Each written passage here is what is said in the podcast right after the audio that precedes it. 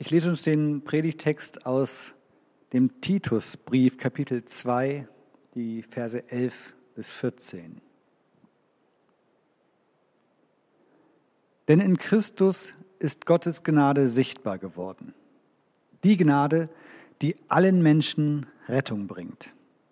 Sie erzieht uns dazu, uns von aller Gottlosigkeit und von den Begierden dieser Welt abzuwenden und, solange wir noch hier auf der Erde sind, verantwortungsbewusst zu handeln, uns nach Gottes Willen zu richten und so zu leben, dass Gott geehrt wird. Seine Gnade führt auch dazu, dass wir voll Sehnsucht auf die Erfüllung der Hoffnung warten, die unser höchstes Glück bedeutet. Das Erscheinen unseres großen Gottes und Retters, Jesus Christus, in seiner ganzen Herrlichkeit. Er ist es ja, der sich selbst für uns hingegeben hat, um uns von einem Leben der Auflehnung gegen Gottes Ordnungen loszukaufen und von aller Schuld zu reinigen und uns auf diese Weise zu seinem Volk zu machen. Zu einem Volk, das ihm allein gehört und das sich voll Eifer bemüht, Gutes zu tun.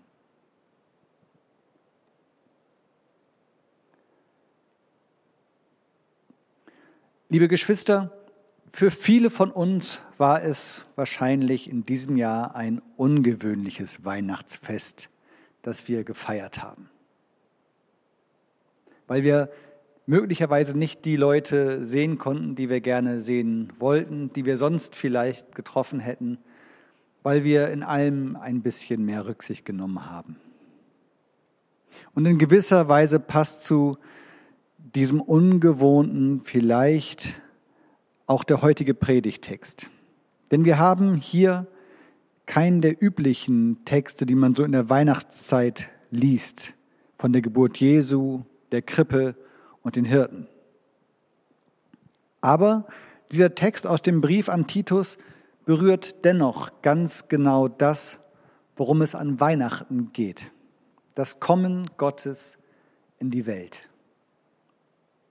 Aber er erzählt ein wenig anders davon, als wir es aus der Weihnachtsgeschichte, zum Beispiel, ja, wie wir sie klassischerweise kennen aus dem Evangelium nach Lukas, kennen. Denn das Vokabular, die Wortwahl, mit dem dieses Kommen beschrieben wird, ist ungewöhnlich. Die Gnade, so haben wir es gehört, ist sichtbar geworden. Sie zeigt sich. Sie lässt sich sehen, lässt sich angucken. Sie gibt sich die Ehre. Das mag so, wie ich, wenn ich das so formuliere, fast schon ein wenig abschätzig klingen. Und das soll auch so klingen. Denn dieses Sichtbarwerden, wie es im Text heißt, das ließ die Menschen, die dieses Wort zur Zeit Jesu zuerst gehört haben, an ganz andere Geschichten denken, in denen dieses Wort benutzt wurde. Es taucht auf, zum Beispiel in antiken Göttersagen, in denen davon berichtet wurde, dass eine Gottheit sich aus der Götterwelt hinabbegibt in die Welt der Menschen, um dort Abenteuer zu bestehen oder um sich unter die Menschen zu mischen, aus ganz unterschiedlichen Gründen ein wenig unter den Menschen zu wandeln. Dann werden sie sichtbar, lassen sich sehen. Und es ist auch das Wort, das benutzt wurde, um das Erscheinen des Kaisers in einer seiner Provinzen zu beschreiben. Er, den man eigentlich nur vom Hörensagen kannte, aus Edikten, die er erlassen hat, oder vielleicht auch als Menschgott, dem man im Tempel zu huldigen hatte, oder dessen Namen man kannte als den, der das Land, in dem man lebte, unterworfen hatte. Der lässt sich sehen um sich bestaunen zu lassen, um sich huldigen zu lassen, um irgendwo zu erscheinen. Scheinbar nah, doch eigentlich ganz fern. Es ist also eigentlich ein ungewöhnliches Wort, um das Kommen Jesu zu beschreiben, weil es sich mit ihm ganz anders verhält weil er kein Gott ist, der sich nur so zum Schein in die Welt der Menschen hinabbegibt, um sich dann schnell wieder aus dem Staub machen zu können, wenn es brenzlig wird. Und weil er auch kein Herrscher ist, wie die römischen Kaiser seiner Zeit sie waren, sondern es ist Gottes sichtbare Gnade. Jesus, mit dem es sich anders verhält. Wie? Das werde ich uns in drei Punkten erläutern. Erstens, er hat sich schwer gemacht, uns zu gewinnen. Jesus der König, Gott der Herrscher, Jesus ist Sieger. All das hast du vielleicht schon mal gehört oder vielleicht auch ein bisschen anders. Und dazu passt es doch, dass das Kommen der Gnade, das Kommen Jesu eingeleitet wird, als sei es der Kaiser selbst, der hier den Menschen erscheint. Doch das Kommen Gottes in dieser Welt birgt in sich etwas Widersprüchliches. Da kommt er, Gott selber, ein Geschehen, das man sich kaum vorstellen kann. Gott macht sich auf, den Menschen zu begegnen, mit ihnen zu leben und die Distanz, die zwischen ihm und zwischen den Menschen da ist, zu überbrücken. Doch seine Ankunft scheint der eines Gottes kaum würdig. Ein Kind unbedeutender Eltern, geboren mehr oder weniger auf dem Weg bei den Tieren im Stall. Nicht sehr herrschaftlich. Und doch, gerade dieses auf dem Weg sein führt dazu, dass er in Bethlehem geboren wird, der Stadt, von der gesagt wurde, dass aus ihr einst der neue König kommen würde. Doch die ersten, die diesem König ihre Aufwartung gemacht haben, waren Hirten. Gott auf dem Weg, die Welt für sich zu gewinnen, ein Prozess von wahrhaft weltumspannender Bedeutung zu starten, beginnt ganz klein. Das Geheimnis der Geburt Christi, es liegt in der Disproportion, der Unverhältnismäßigkeit von Enge und von Weite, von Belanglosigkeit und Weltbedeutung. Ich schaue mir den Text weiter an, indem ich ihn von hinten aufrolle mit dem letzten Vers. Da heißt es, er ist es ja, der sich selbst für uns hingegeben hat um uns von einem Leben der Auflehnung gegen Gottes Ordnungen loszukaufen und von aller Schuld zu reinigen und uns auf diese Weise zu seinem Volk zu machen. Zu einem Volk, das ihm allein gehört und das sich voll Eifer bemüht, Gutes zu tun. Ganz unkaiserlich gibt sich Gott hier, obwohl er doch eigentlich ein ähnliches Ziel verfolgt. Auch er will doch regieren. Auch er plant doch die Aufrichtung eines Reiches. Die Frage der Welt und nicht minder die Frage von Kaisern oder sonstigen Machthabern ist dabei die, wer hat wo was zu sagen. Und je mehr eine Person zu sagen hat, und zwar an möglichst vielen verschiedenen Orten, desto mächtiger ist sie. Der Weg, den die Herrscher dieser Welt dabei gehen, den kennen wir. Es ist ein Weg der Macht, der Macht, was er will. Doch die Art und Weise, wie Jesus uns zu seinem Volk machen möchte, ist nicht der Macht, was er will, sondern der macht es sich schwer. Er will sein Volk nicht unterwerfen, er will es nicht erobern, er will es nicht besiegen oder versklaven, sondern er will es gewinnen. Er will die Menschen zu seinem Eigentum machen. Er will ganz und gar ihr Gott sein. Er will seinen Anspruch, der ihm als Schöpfer, als Ursache für unser Sein zusteht, durchsetzen. Ja. Doch anders als ein Kaiser das täte, ist sein Weg nicht die Unterwerfung, sondern die Gnade. Als Gnade selbst kommt er in die Welt. Als Gnade wird er sichtbar. Als Gnade wird er von den Menschen, die von ihm Zeugnis geben, erkannt und bekannt. Das heißt nicht, dass Gott nicht an seinem Anspruch festhalten will, doch Gnade will den Sieg von innen, Unterwerfung will den Sieg von außen. Und so zeigt er sich uns an Weihnachten eben nicht als der unerbittliche Feldherr, sondern als herzgewinnendes Wesen, als spontane Liebe, die sich nicht von fehlender Gegenliebe, von Abkehr und Verhärtung beirren lässt, sondern vielmehr zart, still und geduldig um uns bemüht ist. Jesus hat es sich schwer gemacht für uns. Und er hat dieses für uns Sein bis ans Ende durchgehalten. Als voll und ganz menschgewordene Gnade, die sich hingegeben hat, um uns zu seinem Volk zu machen. Für uns hingegeben, mit allen Konsequenzen, die das für ihn als Mensch bedeutet hat. Und so ist das Kommen Gottes in die Welt zunächst mal nicht besonders herrschaftlich oder mächtig, oder gewaltig oder kaiserlich, sondern es ist zunächst ein großes Zugeständnis an uns Menschen. Es ist opferreich und verzichtreich. Es ist eigentlich nicht das Verhalten von jemandem, der einen Anspruch anmelden möchte, sondern es gleicht doch eigentlich mehr dem Verhalten eines Bittstellers, der sich klein macht, der bittet und nicht befiehlt, der wirbt und nicht festsetzt. Er hat es sich wahrlich schwer gemacht, uns zu gewinnen, uns zu seinem Volk zu machen. Auch Kaiser haben andere Menschen zu ihrem Volk gemacht und das für eine jeweils bestimmte Zeit auch sehr erfolgreich. Doch während Kaiser dafür das Blut anderer vergossen haben oder vergießen lassen haben, hat Jesus für sein Volk sein eigenes Blut vergießen lassen.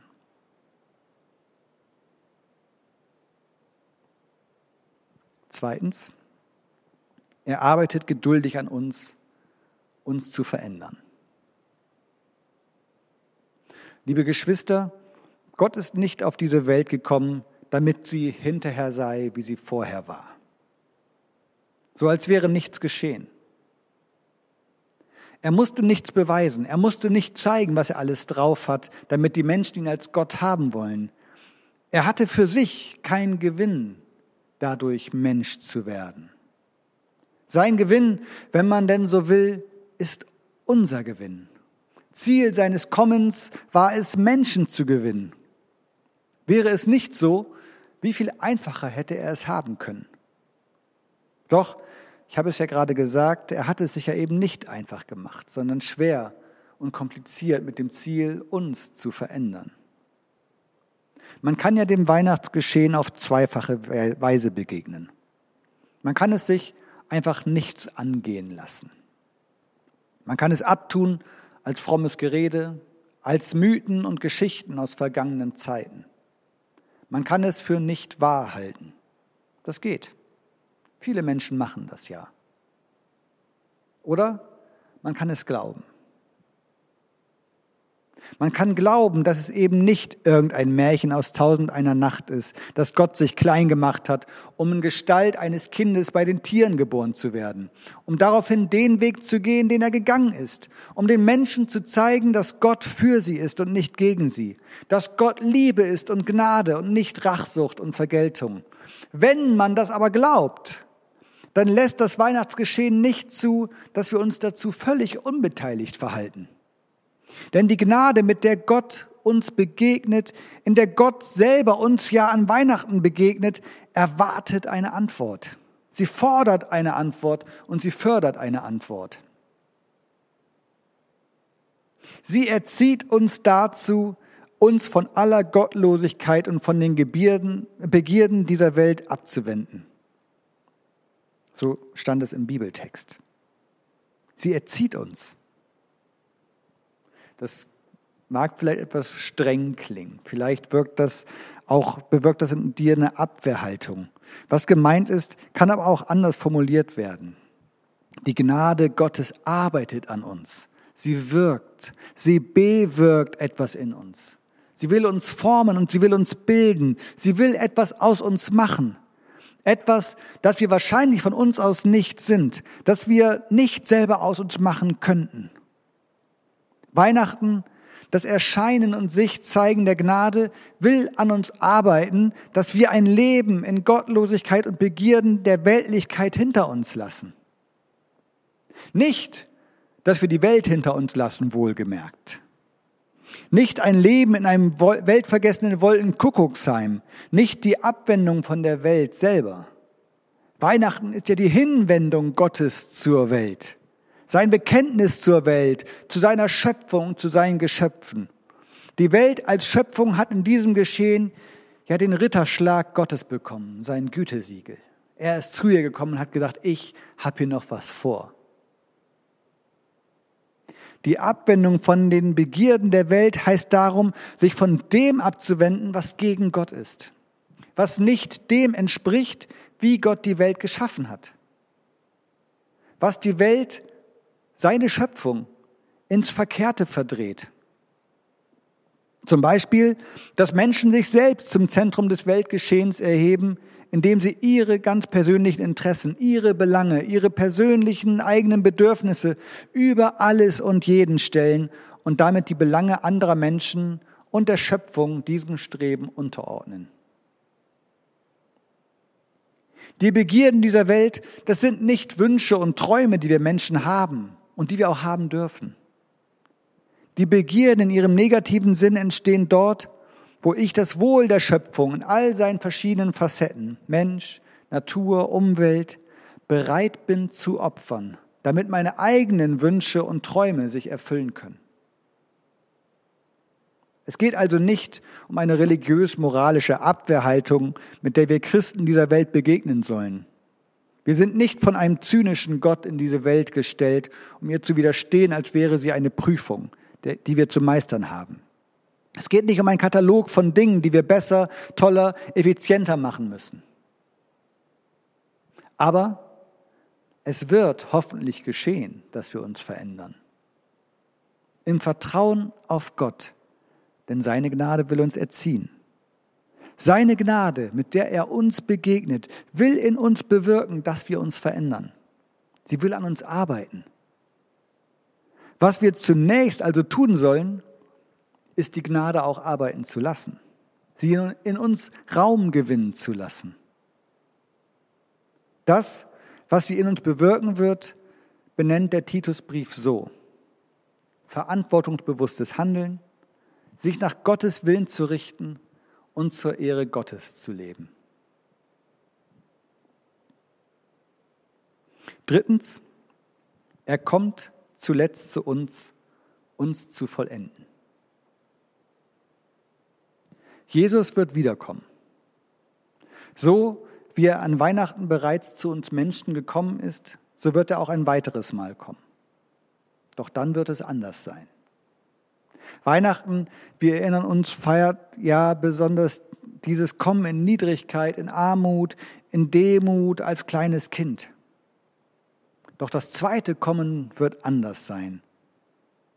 Seine Gnade, so heißt es im Text, seine Gnade führt auch dazu, dass wir voll Sehnsucht auf die Erfüllung der Hoffnung warten, die unser höchstes Glück bedeutet. Das Erscheinen unseres großen Gottes und Retters Jesus Christus in seiner ganzen Herrlichkeit. In seiner ganzen Herrlichkeit. Warum eigentlich nicht gleich so? Diese Frage kommt doch. Wieso denn dieses zweimalige Kommen und erst beim zweiten Mal in Herrlichkeit? Jesus, so stellen wir fest, wenn wir die Berichte über sein Wirken in der Bibel lesen, hat in der Welt gelebt, wie er sie vorgefunden hat. Er hat sie so angenommen, wie sie war. Er hat die Menschen so genommen, wie sie nun einmal waren. Gott selbst, der Schöpfer, hat sich selbst den Umständen seiner Schöpfung unterworfen, seiner Welt. Und die Welt war, und das verbindet über die Zeiten hinweg uns auch mit der Zeit von damals, nicht so, wie Gott sie sich einmal gedacht hatte und wie er sie sich ja immer noch denkt. In seinem Kommen und seinem Leben hat Jesus der Welt sein eigenes Ich entgegengehalten hat sich den Zwängen, die uns Menschen von der Gemeinschaft mit Gott trennen, widersetzt, hat dem, all dem sein göttliches Wesen entgegengehalten und ist damit zunächst nach menschlichen Maßstäben gescheitert.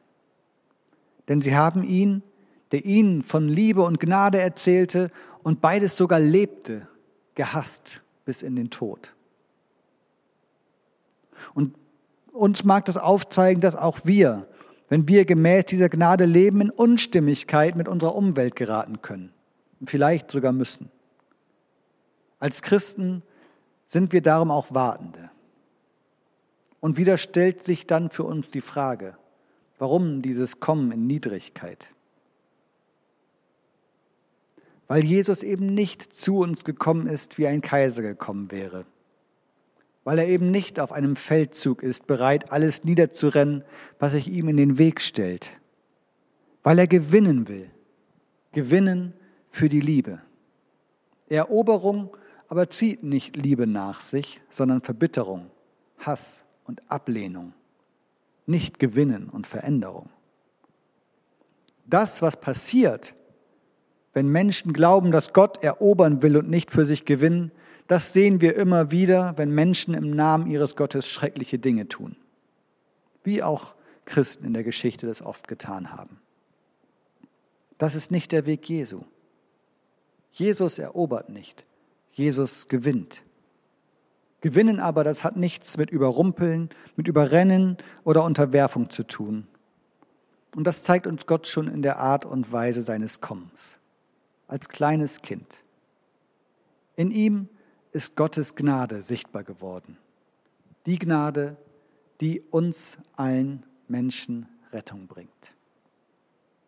Amen.